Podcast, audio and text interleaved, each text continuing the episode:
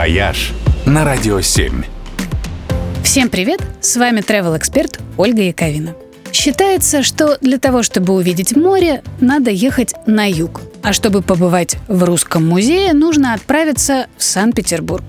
Нынешней зимой город Ярославль разом ломает оба этих шаблона. Теперь здесь можно увидеть и море, и Русский музей – Недавно в городе открылся филиал легендарного культурного заведения, которое до пандемии считалось в мире вторым по посещаемости музеем после Парижского Лувра.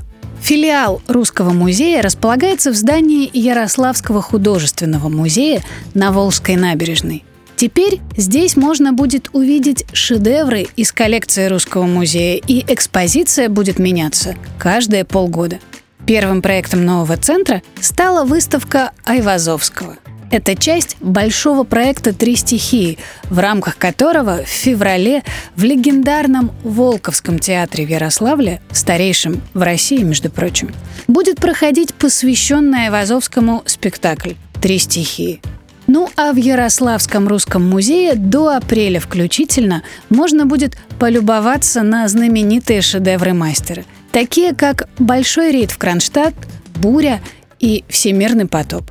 Все это дополнительный, но не единственный повод съездить на выходные в Ярославль. Ведь в городе еще много интереснейших музеев. Да и сам его исторический центр – это настоящий заповедник русской архитектуры. Больше нигде вы не увидите такого количества разнообразных и при этом прекрасно сохранившихся зданий во всех стилях последних пяти столетий, от барокко до модерна.